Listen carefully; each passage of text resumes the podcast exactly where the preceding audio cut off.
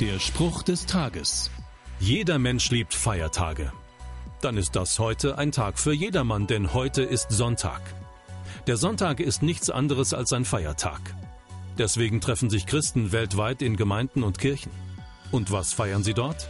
Richtig, Gott. Und warum? Einer der möglichen Gründe könnte nicht simpler sein und findet sich in der Bibel. Dies ist der Tag, den der Herr macht. Lasst uns freuen und fröhlich sein. So gesehen ist jeder Tag ein Feiertag. Auf geht's. Der Spruch des Tages steht in der Bibel. Bibellesen auf bibleserver.com.